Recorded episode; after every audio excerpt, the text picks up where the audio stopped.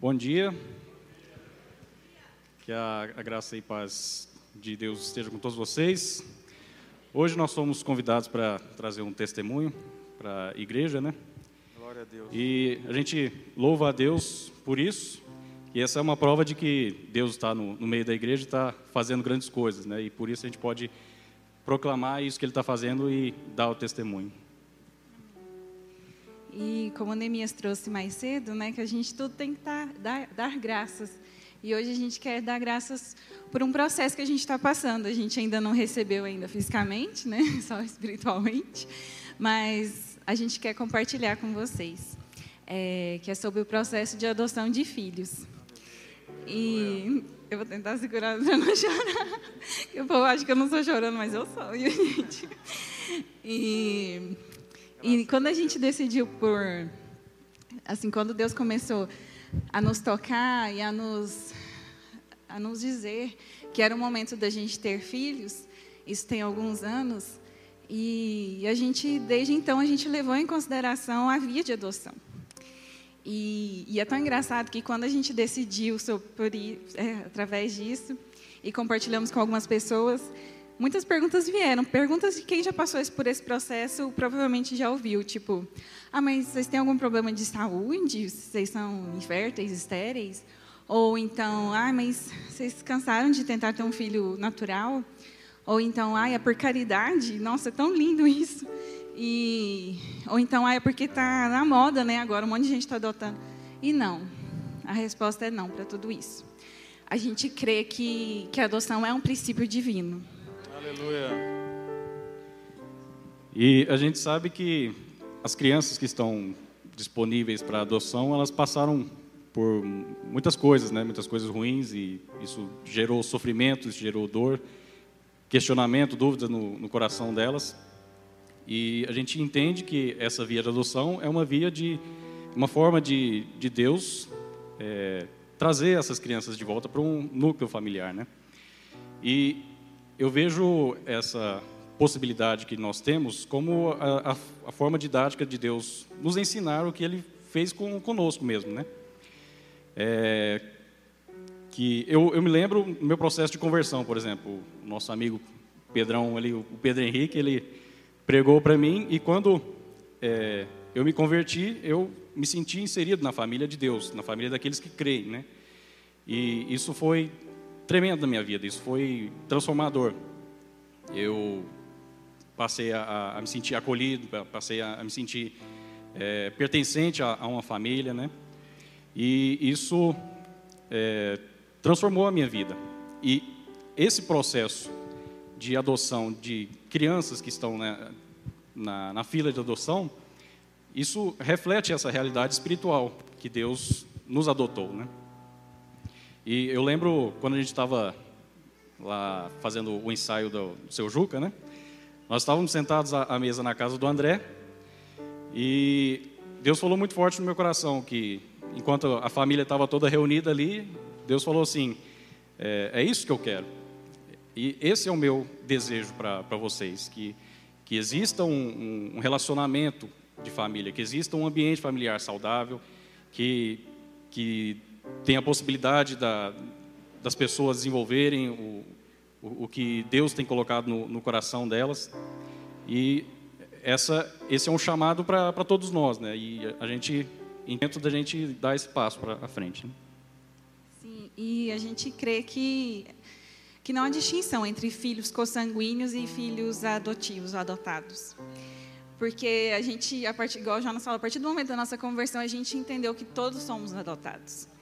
Então, lê só dois versículos aqui. Em Efésios 1,5 diz que Ele nos predestinou para si, para nos adotar como filhos por meio de Jesus Cristo, conforme o bom propósito da Sua vontade. Em Romanos 8,15, pois vocês não receberam um espírito que os torne de novo escravos medrosos, mas sim o Espírito de Deus, que os adotou como seus próprios filhos. Agora nós os chamamos Abba Pai.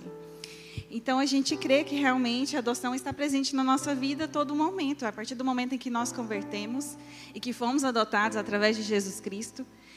Quando nós fomos para uma igreja e fomos acolhidos pelos pastores, pelas famílias, que aqui é uma família, a gente crê nisso. que nós somos adotados assim. E Jesus também foi adotado. Se não fosse através da, da promessa de Deus de que Jesus viria de José, da linhagem de Davi, rei de Israel, não iria ser cumprida uma promessa. Então, também através da adoção, Jesus é, também estava envolvido nisso. E, e assim, a gente tem no, no nosso coração é, que a adoção está presente. Então, para a gente é algo que, que, que faz parte, sempre fez parte. E o nosso intuito aqui hoje, é, além de contar esse processo e compartilhar com vocês, é despertar para que a gente adote, não no sentido de que todo casal ou toda pessoa cristã precisa adotar. Não nesse, nesse, sentido, no sentido de adotar crianças ou adolescentes, mas de adotar uns aos outros, de adotar os seus filhos consanguíneos. Né? É um chamado, é um, realmente um princípio. E, e também para dizer assim que a gente está, né? A gente é uma gravidez, não verão barriga. E também para dizer assim que a gente está, né? A gente é uma gravidez, não verão barriga crescer. Não sei o do Jonas que está aqui em constante desenvolvimento. Depois dos 30 só. É. E, mas assim que pode ser que daqui a uns meses ou anos a gente não sabe, é o tempo de Deus, né? Como mesmo é, que pode aparecer no próximo domingo um, dois ou três crianças, né? Que o nosso perfil é, é mais amplo. E, Glória a Deus. E que seja assim, feita a vontade de Deus mesmo. E a gente quer compartilhar isso com vocês, porque nós nos consideramos oh, família. Amém. E eu queria só falar mais um testemunho rapidinho, claro. que é, é rapidinho mesmo. É porque tem tudo a ver com isso que a gente está falando, que o mês de maio, mês das mães, né? E, oh meu Deus, vou chorar. E foi assim um mês muito difícil para mim, como eu, como eu creio que é difícil para muitas, muitas mães, que, mulheres, quer dizer, que tentam, estão tentando engravidar, ou que perderam seus filhos, que não estão com seus filhos mais em seus braços, e também para os seus filhos que não têm mais as mães. E foi assim um mês muito difícil. Eu compartilhei com algumas pessoas. Mas Deus é tão bom, porque todo aquele vazio que eu estava sentindo foi preenchido por acolhimento. Porque, assim, dia 25 de maio foi meu aniversário. E dia 25 de maio é o Dia Nacional da Adoção também. Comemorado aqui no Brasil. E, e aí, nesse dia, a gente reuniu um grupo de, de pessoas e eu queria honrar esses irmãos, porque esses irmãos me acolheram. Eles nem, alguns nem sabiam, mas que eu estava assim sentindo esse vazio, mas eles me acolheram. Então eu queria honrar a família da Claudinha do André, da Tati do Estevam, da Rosane do Johnny, e da Thaís e do Jacinto, e outros que eu recebi mensagens. E, mas dizer assim que essa família é uma família, essas famílias são famílias acolhedoras, são famílias que adotam, são famílias que, que, que exalam a parentalidade na vida deles. E louvado seja por essa igreja, por vocês, que por sermos família. Aleluia. Glória a Deus, privilégio, viu, gente? O André, o André vai, vai orar, né? Assim, um momento muito especial para nós, né?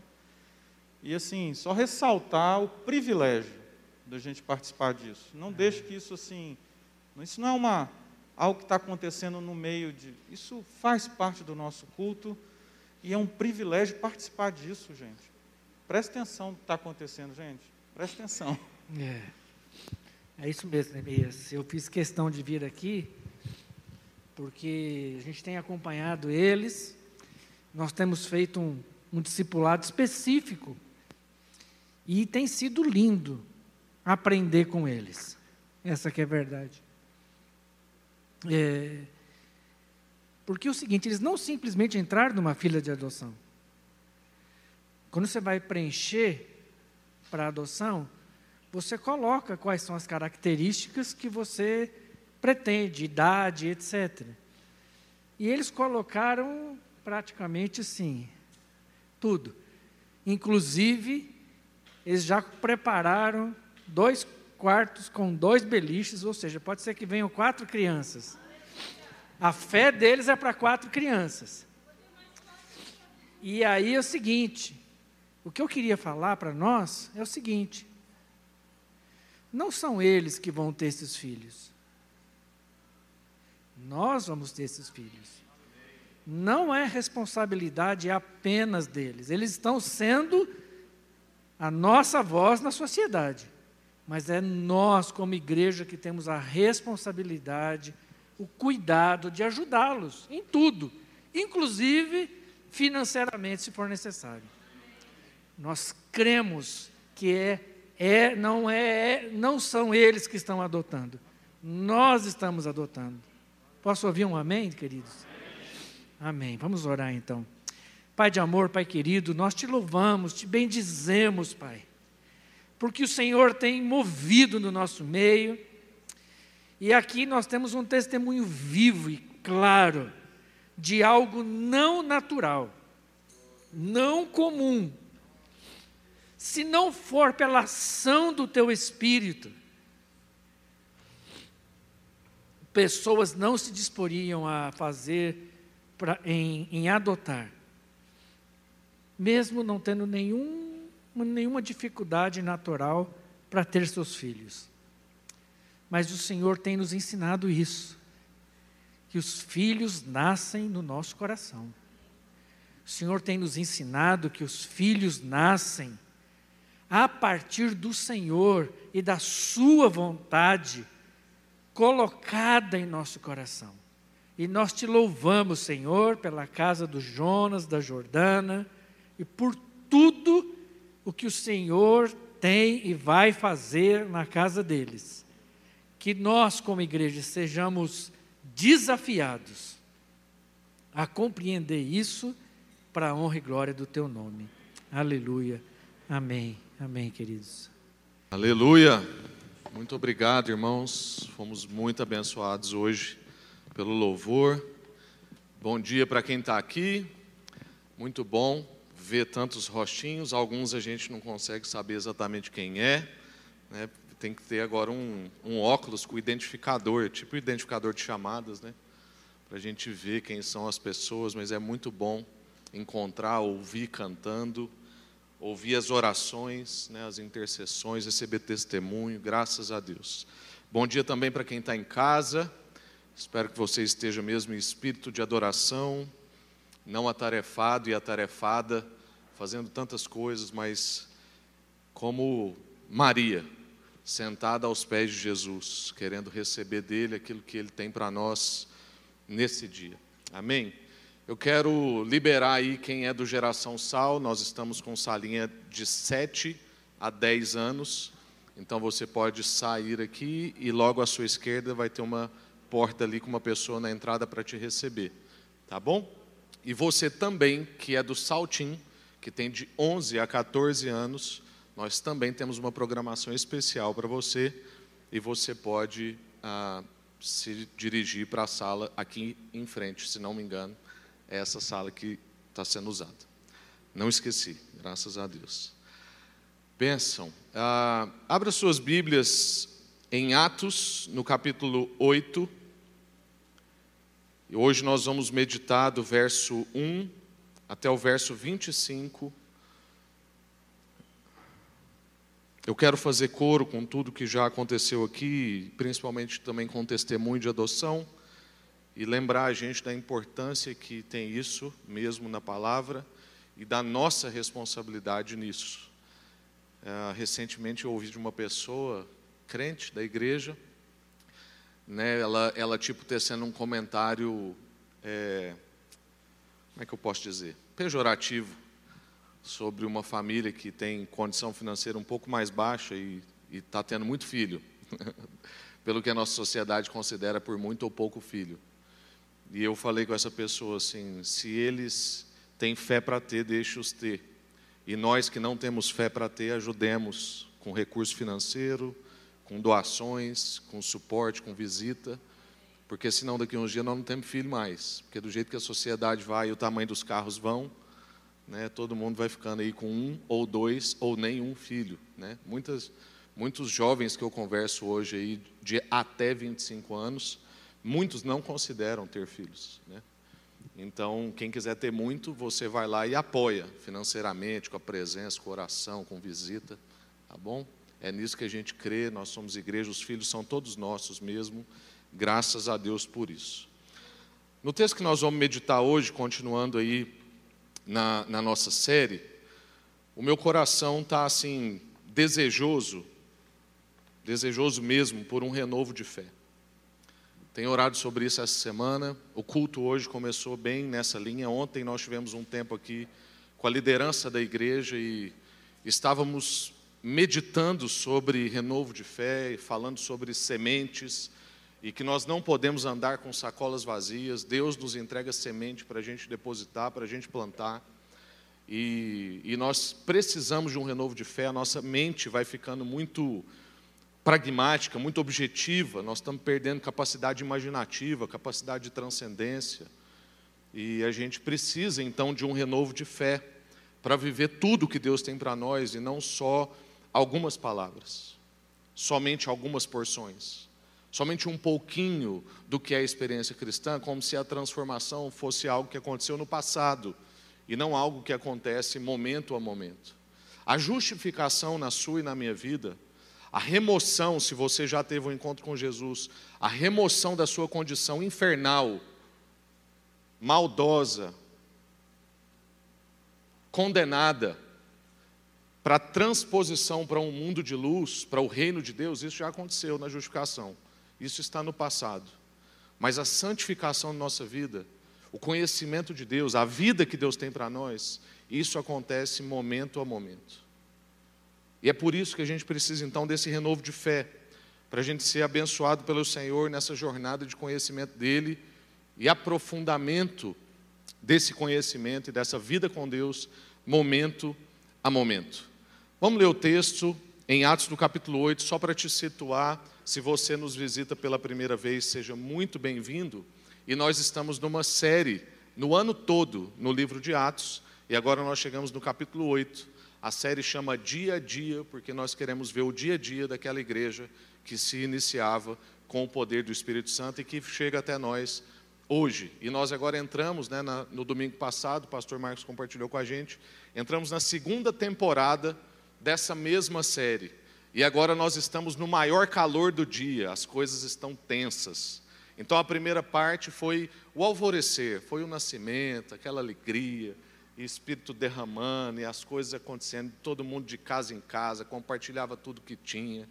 E aí o, o maior calor do dia agora está sob as nossas cabeças, e é perseguição, é pressão, é tensão, são momentos de decisões, muito parecido com o que a gente vive nesse tempo tão desafiador e na nossa vida de todos os dias. Então, Atos, capítulo 8, verso 1 diz: E Saulo concordou inteiramente com a morte de Estevão.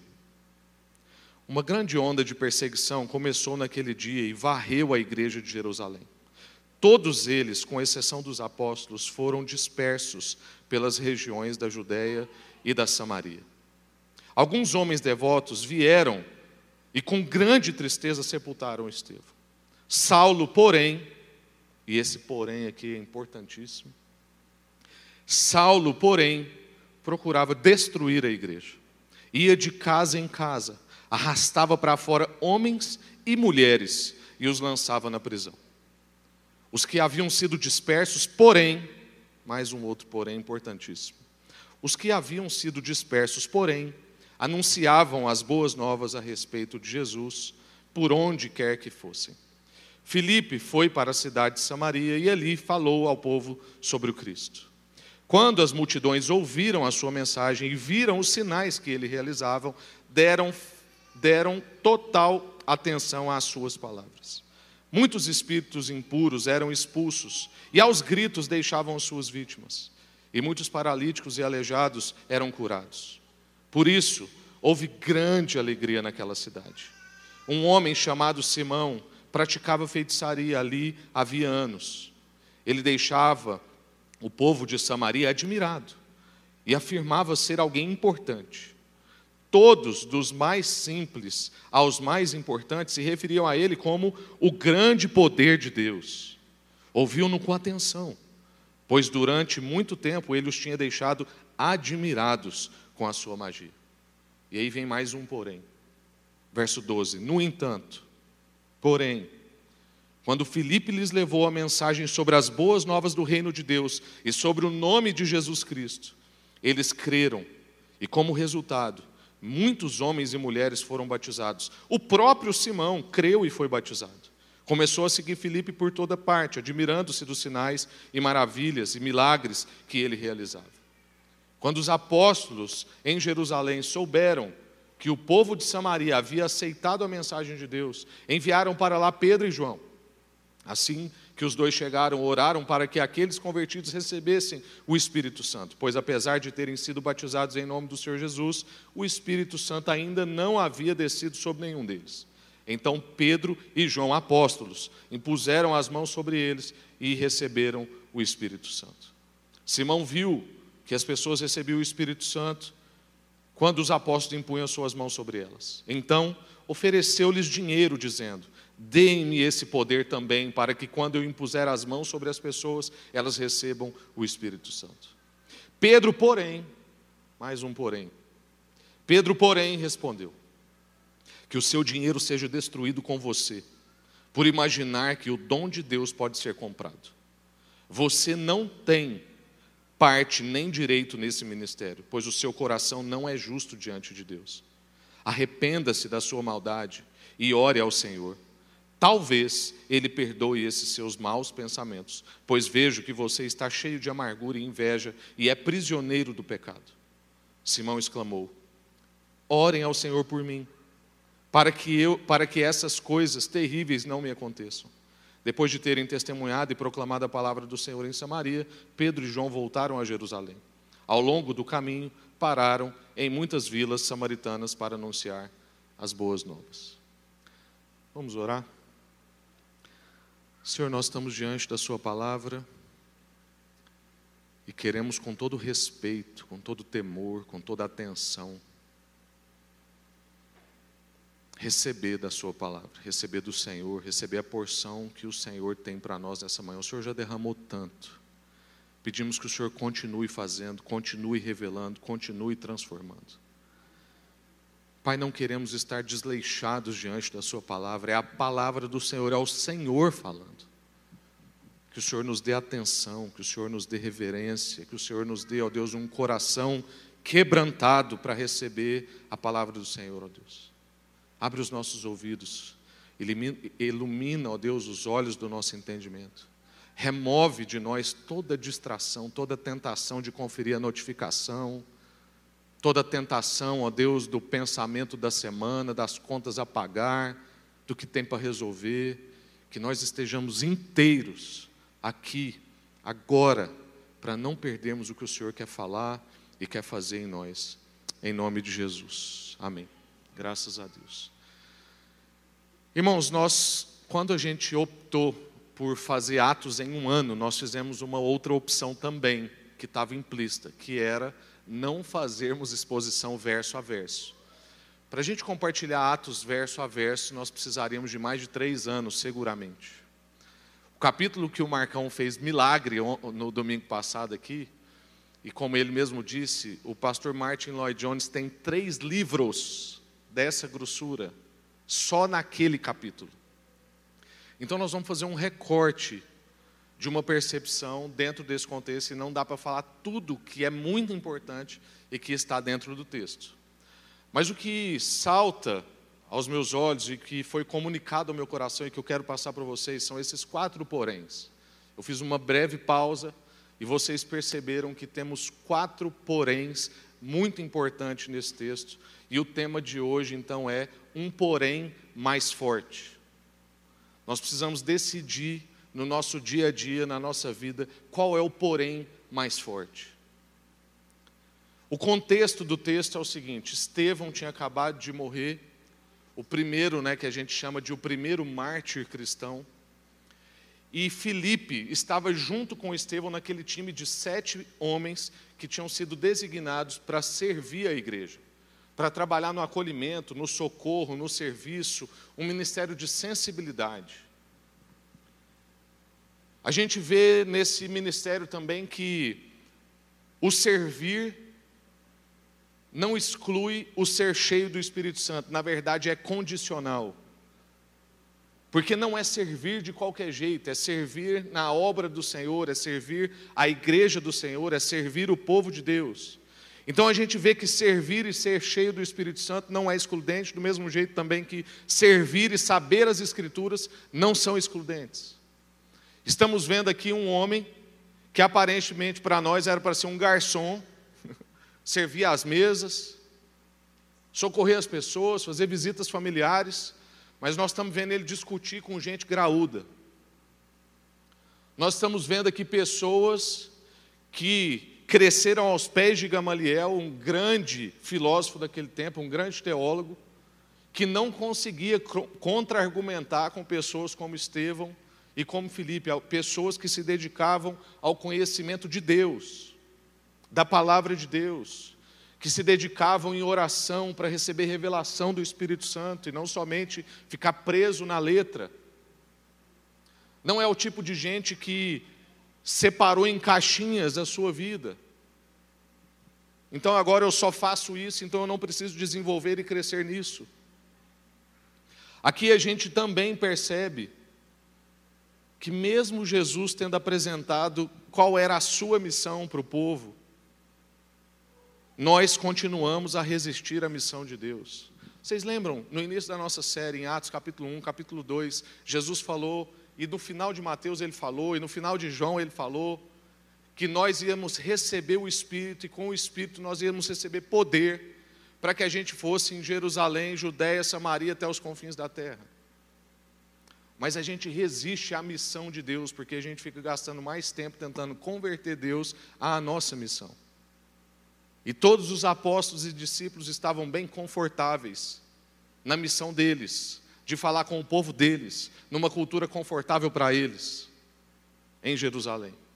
E precisou então de uma ação drástica, terrível, para que então esse povo se submetesse à missão de Deus.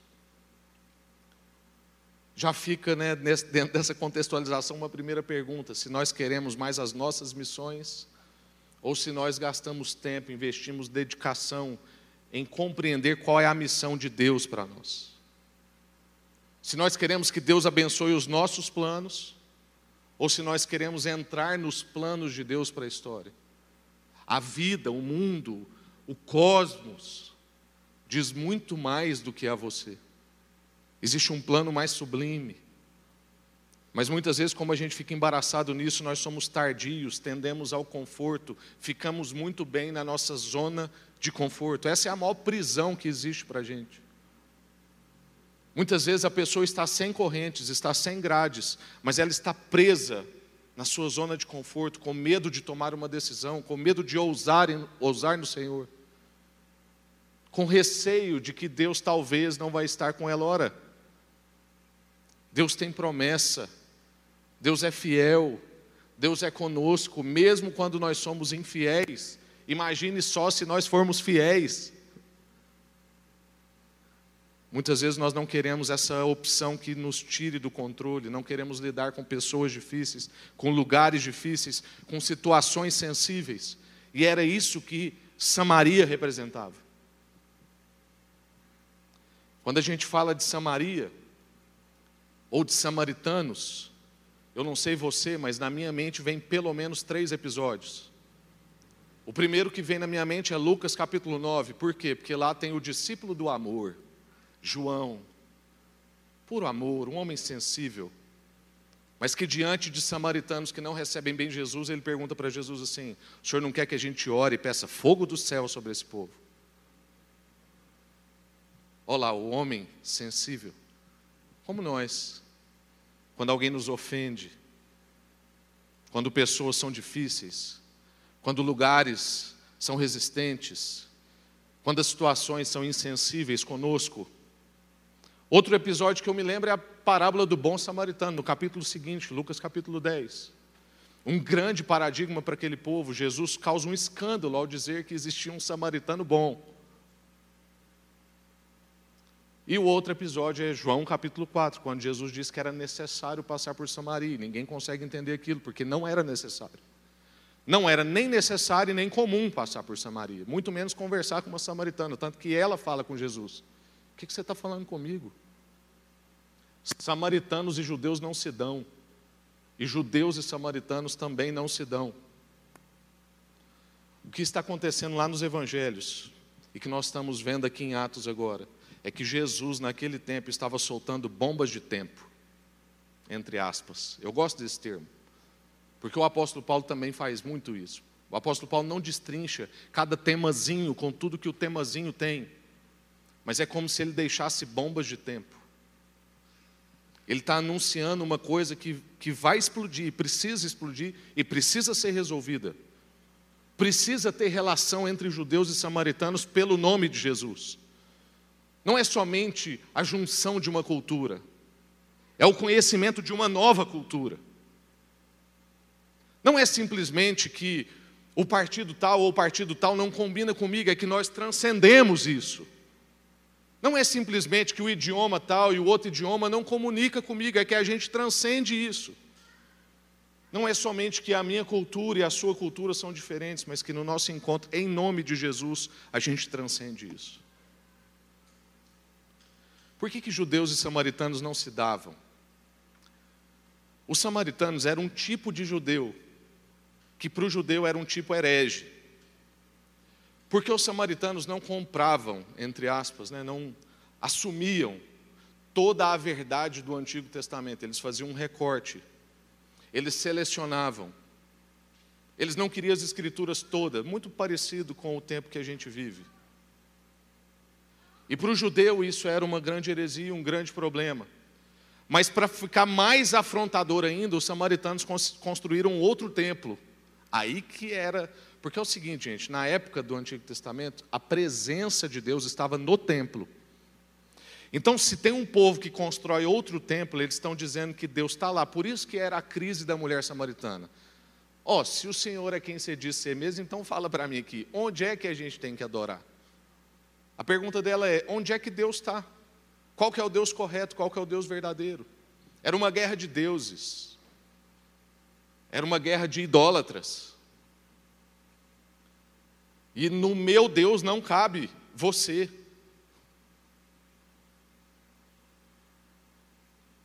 Era isso que estava acontecendo. Era com esse tipo de gente que Filipe estava falando. E aí agora eu queria entrar no tema de hoje, né, que é um porém mais forte. O primeiro porém que nós vimos aí está no primeiro no terceiro verso, desculpa. Que é o porém mais forte que as circunstâncias difíceis. Nós estamos vendo que Paulo procurava acabar com a igreja. O termo que é usado no original, no grego, é que ele torturava pessoas, não é simplesmente que ele expulsava pessoas de sua casa.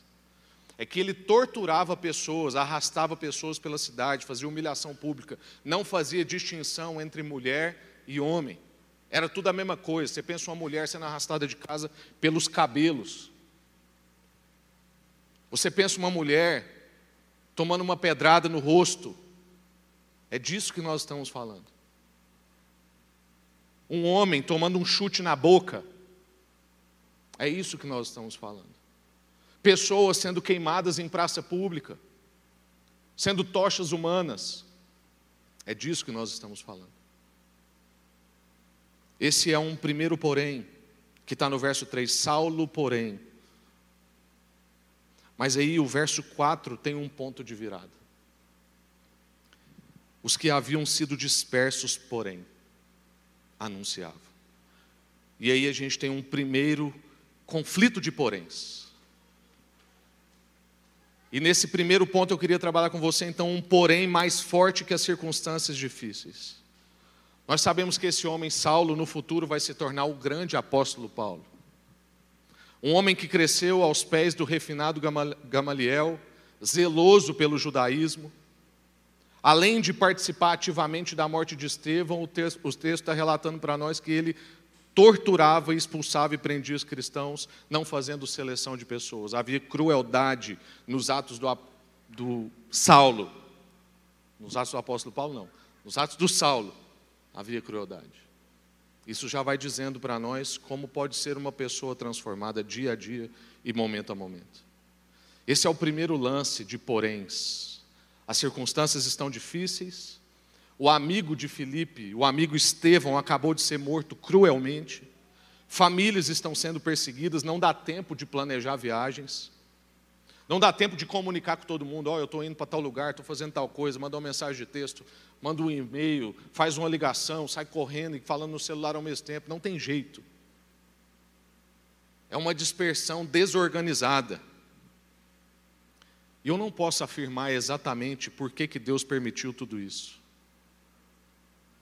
A verdade é que esse mundo está em trevas. As forças do mal tramam e realizam. Muitas vezes, quando a gente fala da soberania de Deus, a gente esquece também desse ponto, que o mal atua nessa dimensão. Nós sabemos que tem limite para a atuação desse mal. Mas esse mundo, esse sistema, a mente que rege esse mundo jaz no maligno. E tem muitas coisas que acontecem que é crueldade, é maldade, e que muitas vezes nós não sabemos por que, que Deus permitiu, mas podemos ver que Deus usa tudo isso para o cumprimento do seu propósito. Que nem mesmo a maldade para o que Deus está fazendo no mundo, na minha e na sua vida. Existem poréns na história. Existe o mal com a sua maldade. Mas conhecemos aquele que pisou a cabeça da serpente, Jesus, o Cristo. E ele é o porém maior e definitivo. Um porém mais forte que as circunstâncias. O verso 4 que nós lemos aqui revela esse ponto de virada. Esse porém mais forte e esse porém mais forte está em ação, ele está anunciando a notícia da salvação, a libertação, a cura, a reconciliação. O verso 1 e o verso 4 contém a expressão dispersos, espalhados. Aqueles que confiavam no Senhor Jesus foram dispersos, foram espalhados. A palavra no grego, no original, eu, a gente não gosta muito de ficar falando isso aqui, né, mas nesse, nessa questão aqui é muito importante. Porque a expressão usada para essa palavra é a mesma palavra usada por um agricultor que sai a lançar sementes no solo. E ontem nós tivemos uma palavra sobre isso aqui com a liderança. Deus tocou no coração de uma irmã, ela subiu aqui para falar com a gente sobre sementes. O povo de Deus está sendo espalhado como um agricultor que lança sementes no solo. O que está dizendo aqui é que a perseguição espalhou a palavra de Deus. A perseguição teve a função para o propósito de Deus de semear a palavra. Olhando para a igreja no nosso tempo agora, em tempos de pandemia, em tempos de percas tão duras, em tempos de saudade, em tempos de crianças órfãs, como a gente acabou de, de comunicar, de falar, de orar aqui, nós nos vemos espalhados Nesse momento tem um pouco de gente aqui, um pouco de gente em casa. Temos visto gente que tem cultuado com a gente de Salvador, de São Paulo, de outras cidades, cidades do interior. Estamos espalhados. Precisamos estar sensíveis para perceber o que, que Deus pode estar falando nesse tempo, nessa série, com esse texto, por que desse texto nesse momento. Nós não estamos sendo perseguidos nem de perto como esses irmãos. Não fale que você está sendo perseguido. Nós ainda não sabemos o que é perseguição. Mas nós estamos sob pressão. Nós estamos diante de uma circunstância difícil. Nós estamos diante de decisões importantes. Estamos diante de um grande porém.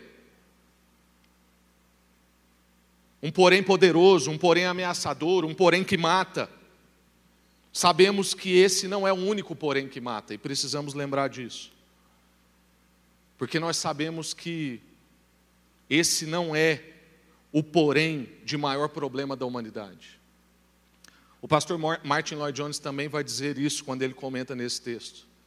Ele estava na época da guerra do Vietnã e ele fazia comparações entre dois tipos de pessoas que tinha na igreja naquele tempo um tipo de gente que ficava constantemente pensando na guerra, com medo da guerra, enfim. E um outro tipo de gente que não pensava sobre isso, mas pensava sobre si mesmo. Que ele queria se sentir bem, ser feliz, ter saúde, ganhar dinheiro. E que ele estava frustrado em não conseguir isso. E que esses dois tipos de pessoa tinham problema. Mas que ele queria lembrar as pessoas que esses problemas ainda não são o problema. Que todos esses problemas só existem por causa de o problema, que é o problema do nosso coração, é o problema da queda, o problema da nossa distância de Deus, o problema que nós, sem o Espírito Santo, não conseguimos olhar para o Senhor. Se Ele não atrair a nossa atenção, nenhum de nós olha para Ele. Que nesses dias difíceis, então, de poréns amargos, de poréns de saudade, de um porém que mata, de um porém que deixa enfermo, nós precisamos lembrar que existe um outro porém mais profundo para ser trabalhado. É tempo de decisão. É tempo de lembrarmos que nós vivemos uma vida diante de Deus, que é o porém mais forte, que é o porém mais poderoso. O porém da mão de Deus, da ação de Deus, do amor de Deus. Irmãos, em todos os momentos da história, desde Gênesis, nós temos vários poréns. São pragas, são enfermidades, são guerras, são doenças emocionais, mas nós temos visto um porém mais forte prevalecer e salvar. Qual porém é mais forte na sua vida? Segunda percepção do texto, avançando nos versículos agora do 9 ao 18. Um porém mais forte que os poderes e influências encantadoras. Um poder mais forte que poderes e influências encantadoras. Do verso 9 ao 18, nós temos agora a presença de Simão, um homem que era encantador, ele era um influencer. Todo mundo daquele tempo o conhecia, as pessoas o seguiam, ele tinha respostas.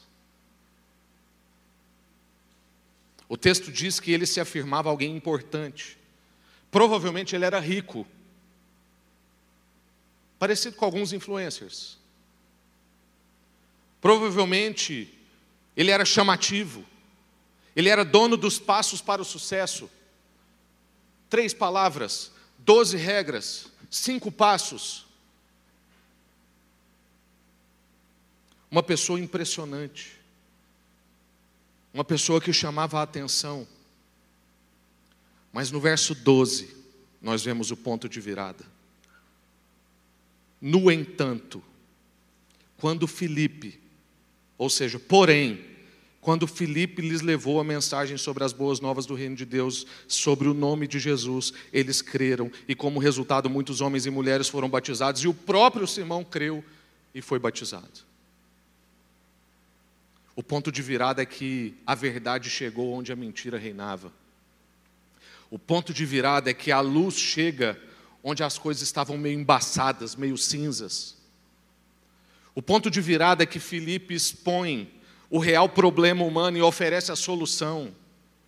Então, se você acha que os seus problemas são que as suas emoções estão frágeis, confusas, se você acha que nós temos um vírus que é um problema, e ele é mesmo, se você acha que a sua condição financeira é um problema, que a sua vestimenta é um problema, que a sua esposa, o seu marido é um problema, que seus filhos são um problema, quero te dizer, tem um problema mais profundo do que isso.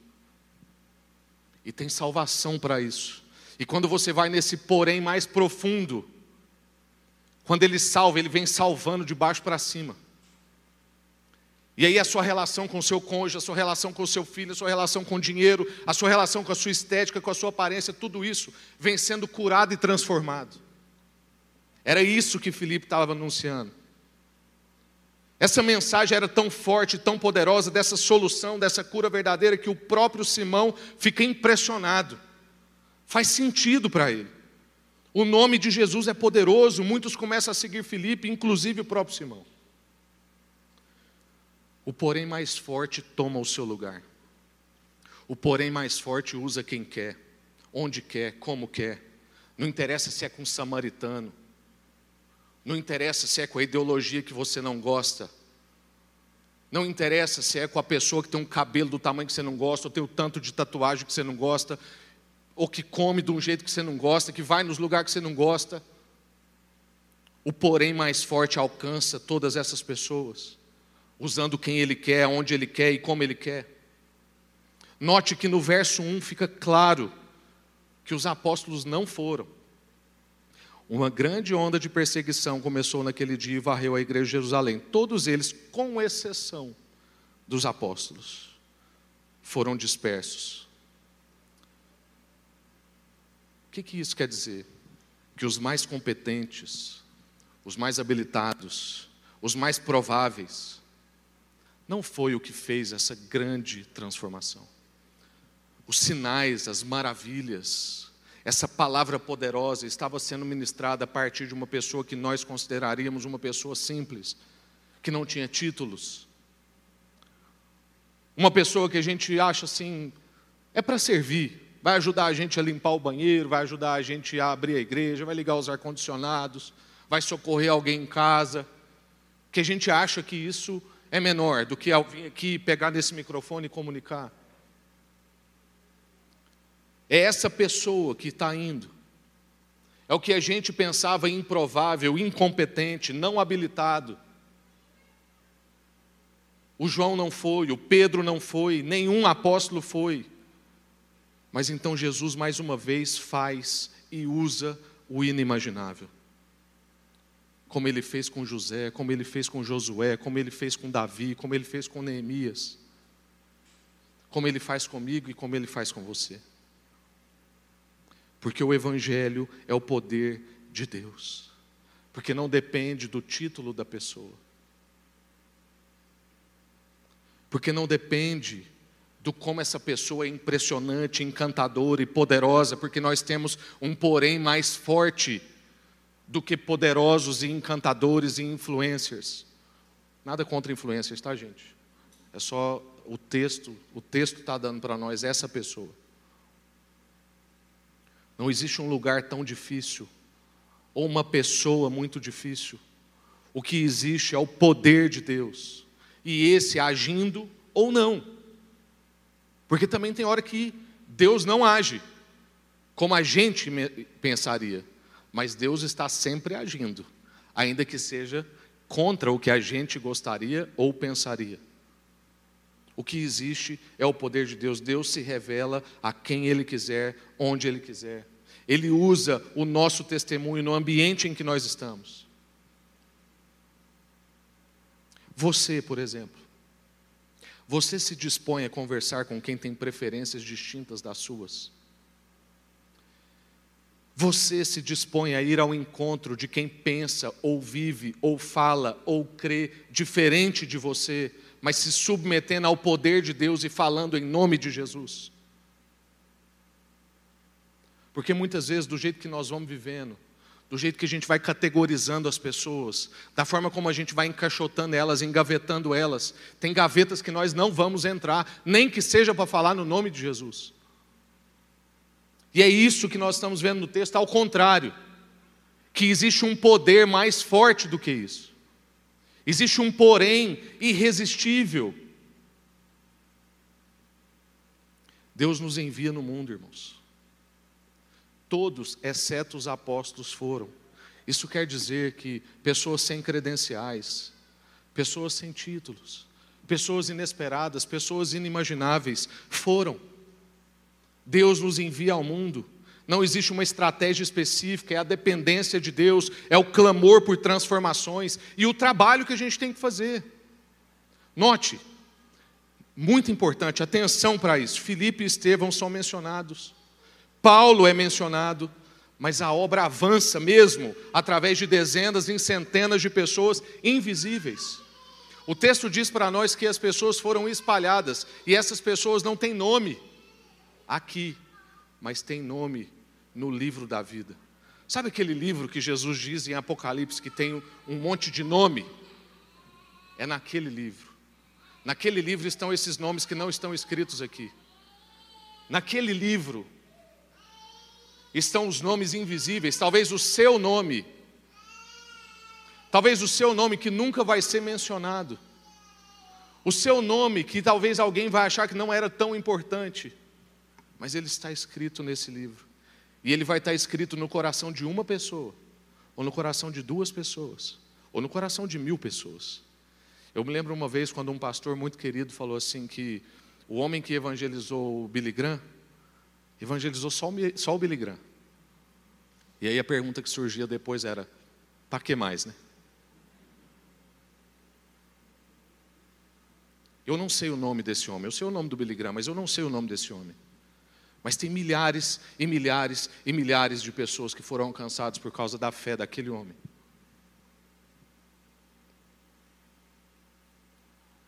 Não surgem Paulos todos os dias. Não surgem Luther Kings todos os dias. Não surgem Bonhoeffers toda hora. Mas a história não está sendo mudada por esses CPFs. E sim por milhares que se submetem, que buscam, que recebem e que trabalham. Não somos chamados para crer no poder humano. Nós não devemos olhar para o tamanho da onda ou para a força do vento. Lembra desse episódio, os discípulos no barco? A onda está grande, a pressão é forte. Jesus vem sobre as águas. Pedro começa a andar sobre as águas, algo inimaginável. Mas quando ele olha para o tamanho da onda, para o vento forte, ele começa a afundar. Mas nós não somos chamados para olhar para essas forças, mas para o poder de Deus que estava fazendo aquele homem andar sobre as águas imediatamente antes. Porque Deus quer usar pessoas inusitadas circunstâncias inesperadas para alcançar outras pessoas inimagináveis. A questão é nós discernirmos qual, porém, é mais forte na nossa vida. A qual, porém, você tem dado vozes? Você está dando vozes a poréns encantadores, poderosos, pragmáticos, atrativos? Ou você tem dado ouvido a esse porém, o porém mais poderoso, o porém mais belo, o porém mais encantador. Terceira e última percepção. Um porém mais forte que o dinheiro e o comércio. Verso 18 ao verso 25. Esse mesmo Simão que ficou impressionado com Felipe, com a sua ousadia, com a sua intrepidez, com o poder que saía da sua fala. Esse mesmo Simão revela que a circuncisão do coração é diferente da circuncisão exterior. O que esse trecho revela para nós é que conversão é diferente de emoção, de impulso. Conversão é transformação. Conversão é mudança da bússola do coração. Antes o meu coração apontava para os meus próprios desejos, para as minhas próprias vontades, para as minhas próprias cobiças, para as minhas missões. Mas desde o meu encontro com Jesus, tudo que eu quero é conhecer a missão dele, os planos dele, os desejos dele. Desejar é de Deus, é a estrutura da nossa vida, faz parte de nós. Mas na queda, a direção do desejo foi contaminada. Alguém trombou com a bússola, ela, ela girou e apontou a gente para a direção errada. Mas o encontro com Jesus faz essa mesma coisa que chama desejo, apontar para a direção correta. Apontar para o que Deus tem para nós. Conversão é essa transformação. Conversão é Zaqueu, que é um homem que tinha tudo, que tinha recurso, que tinha condição, mas que entendeu que tudo isso era nada comparado ao que ele podia ter em Jesus. Você lembra da parábola? Quem encontra esse tesouro que é o reino de Deus, não quer mais nada. Zaqueu sai e distribui, e distribui com correção. Ao contrário do menino rico, jovem rico, que foi encontrar com Jesus e achou que custava caro demais. É transformação, é o que Jesus disse para Nicodemos: olha, você precisa nascer de novo. Você precisa trocar de bússola. É transformação, como por exemplo, semana passada eu conversava com uma pessoa que tem mais de 50 anos de caminhada com Jesus, irmãos. Mais de 50 anos de caminhada com Jesus. E quando eu falei para essa pessoa que ela precisava ser transformada numa determinada circunstância lá, que era sobre alimentação, o primeiro comentário dela foi assim: isso aqui não tem nada a ver com Jesus. Alimentação, é comida, eu gosto disso aqui, eu sou assim, eu, eu cresci assim, eu tenho desejo e tal. Eu falei, ué, como assim? Tem alguma área da nossa vida que não tem nada a ver com Jesus? além do pecado, que o pecado realmente tem nada a ver com Jesus. Falei, deixa Deus te transformar. Aí ele falou assim: Deus já me transformou faz muitos anos. Eu falei: não. Deus te tirou do inferno e te colocou no céu. Mas aí nessa jornada tem um caminho para você não chegar diante de Jesus uma noiva toda amarrotada, manca, suja. Para a gente ser uma noivinha melhor, sabe? Maquiar um pouquinho, arrumar o cabelo. É momento a momento. A conversão não é um impulso, não é uma emoção, é transformação profunda. O nosso dízimo, a nossa oferta não é para comprar o favor de Deus. Se você acha que igreja é bom para você, porque você precisa de um lugar bom para os seus filhos crescer. Ah, eu preciso de um lugar estável para meus meninos crescer. Lá tem umas programações boas. Tá bom, faz sentido. Espero que seu filho tenha um encontro com Jesus. Mas esse não é o motivo para você estar aqui. Se você está aqui porque você está vivendo um drama muito ruim na sua vida, e você acha que se você fizer a campanha tal, ou der a oferta tal, Deus vai te restituir não sei quantas vezes. Esse também não é o motivo para você estar aqui, porque dinheiro, oferta, não compra a favor de Deus. E olha, irmãos, talvez muitos de nós achem que não, mas o dinheiro está norteando a nossa relação com Deus. Essa semana eu conversava com uma irmã querida e ela lendo um livro em comum que a gente que eu também já li e tinha uma pergunta lá do autor que era o seguinte: se eu dissesse para você que existe um lugar onde todos têm saúde, têm uma sensação de bem-estar e dinheiro não é problema, mas nesse lugar não tem Jesus, como é que você se sente? Um lugar onde todos têm saúde, há um sentimento de bem-estar e dinheiro não é problema, mas não tem Jesus ali. Como é que você se sente? Se a gente for bem honesto, a maioria de nós vai falar assim: esse lugar é bom demais. Isso diz muito do nosso coração. Isso diz que provavelmente o dinheiro, o bem-estar, títulos, estéticas, estão norteando a nossa relação com Deus. Irmãos, muitas vezes a falta de pressão, a falta de perseguição faz mais mal do que bem para a igreja. E nesse sentido, a pandemia despertou coisas no ambiente da igreja para a gente tomar uma chacoalhada de Deus. Muitas vezes Deus usa a história para chacoalhar a igreja. Porque quando não tem pressão, o ambiente vai ficando favorável para os falsos cristãos. O ambiente vai ficando favorável para a idolatria do nosso coração. Porque o nosso coração é uma fábrica de ídolos, já dizia o grande João Calvino. A gente faz do nosso cônjuge um ídolo, a gente faz do nosso filho um ídolo. A gente faz do dinheiro um ídolo, a gente faz daquela estética um ídolo. Quando eu tiver a boca tal, o seio tal, a bunda tal, o quadril tal, o cabelo tal, a barba tal. A gente deposita confiança nessas coisas. E esse ambiente que não tem pressão vai ficando um ambiente favorável para isso.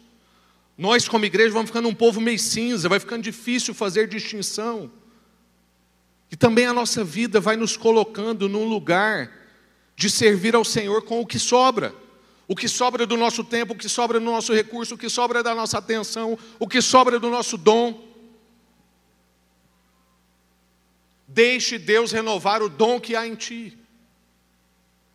Você que talvez não tem título, você que talvez se ache improvável, irmão, irmã, em circunstâncias totalmente distintas.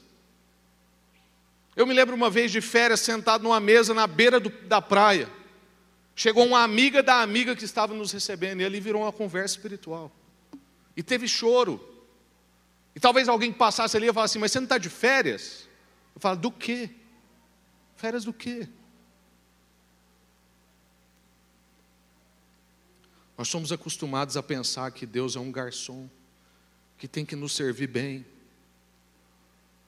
ou um ser que existe para nos dar conforto e vida fácil.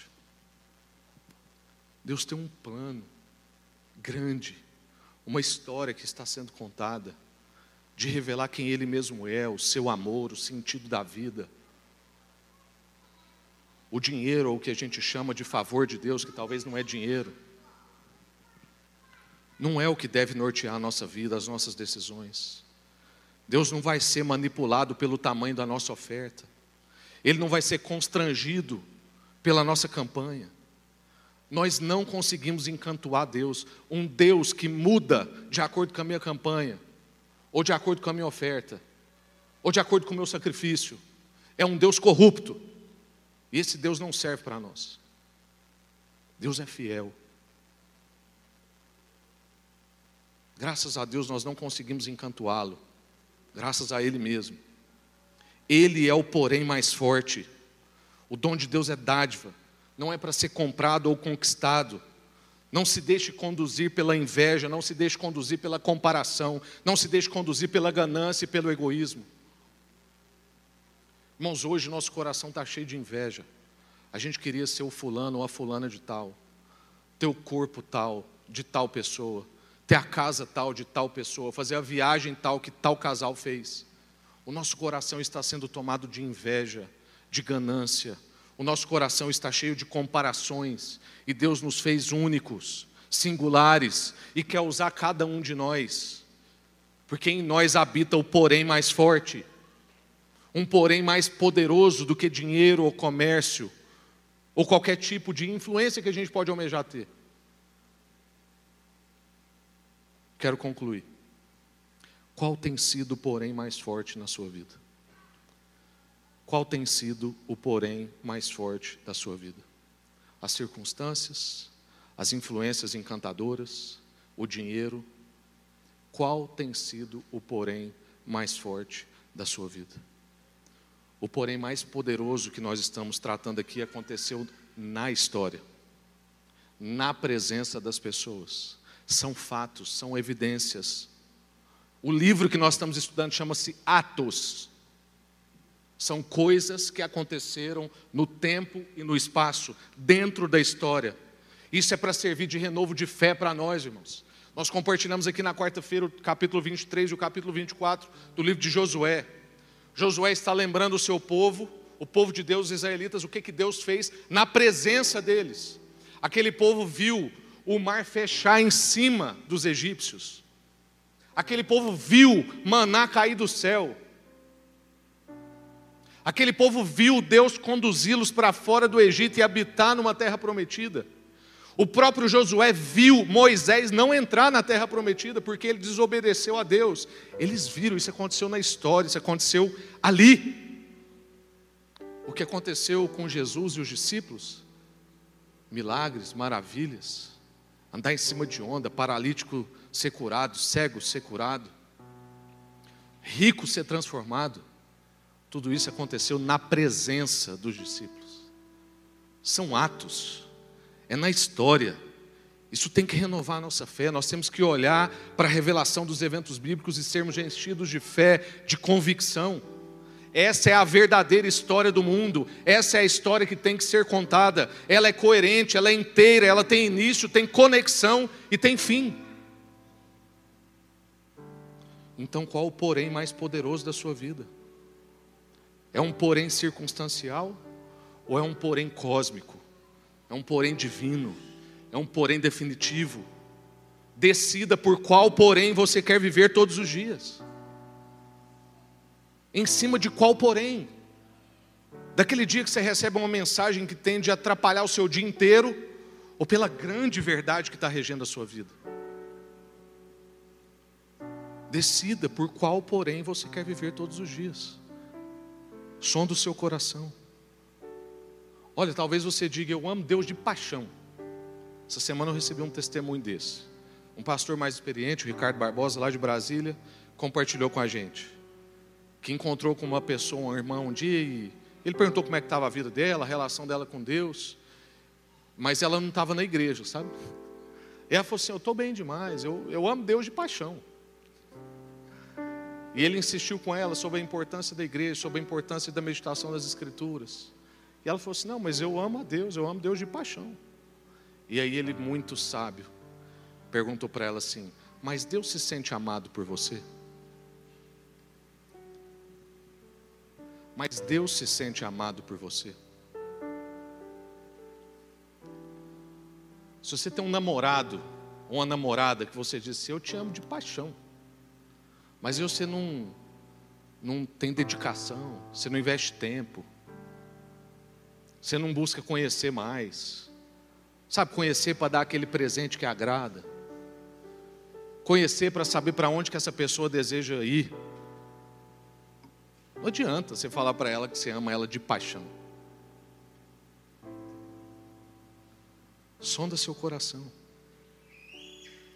Você está sendo governado e governada por circunstâncias, por influências encantadoras, por dinheiro, ou você está sendo governado e governada, conduzido e conduzida pelo porém mais forte. Nós vivemos por um porém mais forte que todos os outros poréns. Vamos orar. Deus, queremos decidir hoje, Pai. É domingo de decisão. É o primeiro dia da semana, dia de decisão. Dia que vai dizer como é que vai ser a nossa semana, como é que vão ser os nossos outros dias, Pai. E nós queremos, como igreja, como povo do Senhor, nos colocarmos diante do Senhor e dizer que decidimos viver pelo porém mais forte do que todos os outros poréns. Decidimos viver por um porém que é mais forte que as circunstâncias. Decidimos viver por um porém que é mais poderoso do que todos os poderes, encantamentos, importâncias. Deve, decidimos viver, ó Deus, por um porém mais poderoso, mais forte que o dinheiro, que o comércio, que a estética, que o sucesso, que o que as pessoas hoje acham que é importante. Tudo isso é mesmo importante, Deus. Mas no Senhor e não fora do Senhor. Porque no Senhor a nossa bússola do que é ser bem-sucedido, do que é ser belo, do que é ser próspero. No Senhor tudo isso muda, Deus. No Senhor, com as lentes de Jesus, a circunstância muda. O que a gente considera alguém importante, encantadora, muda. O que nós clamamos nessa manhã, ó Deus, é pelas lentes do Senhor, Pai. Nós queremos viver pelo porém mais forte, em nome de Jesus. Oh Deus, renova nossa fé, Pai. Renova nossa fé, ativa o dom que há em nós, Deus. Que nenhum de nós achemos que somos incapazes, insuficientes, ó Deus, mas que nós ousemos como Felipe, que talvez não tinha o título que a gente gostaria, que talvez não era tão importante quanto a gente daria importância, mas foi Ele que o Senhor usou. Que nós, ó Deus, nos disponhamos nas Suas mãos a sermos os anônimos, que vão encontrar Billy Grahams, que vão encontrar Martin Luther Kings. Oh Deus, nós não precisamos ser essas pessoas grandiosas. Nós só queremos ser fiéis ao chamado que o Senhor tem para nós. Queremos viver por um porém mais forte. Queremos viver pelo porém definitivo. Não queremos viver pelos poréns que tentam nos desviar dia a dia, mas pelo porém que nos santifica e que nos melhora dia a dia, momento a momento. Transforma no Senhor. Queremos te amar mais, queremos dedicar mais, queremos ousar mais decidimos hoje viver pelo porém mais forte que existe, o Senhor. É em nome de Jesus que a gente ora. Amém. Aleluia, irmãos. Obrigado pela paciência com o tempo.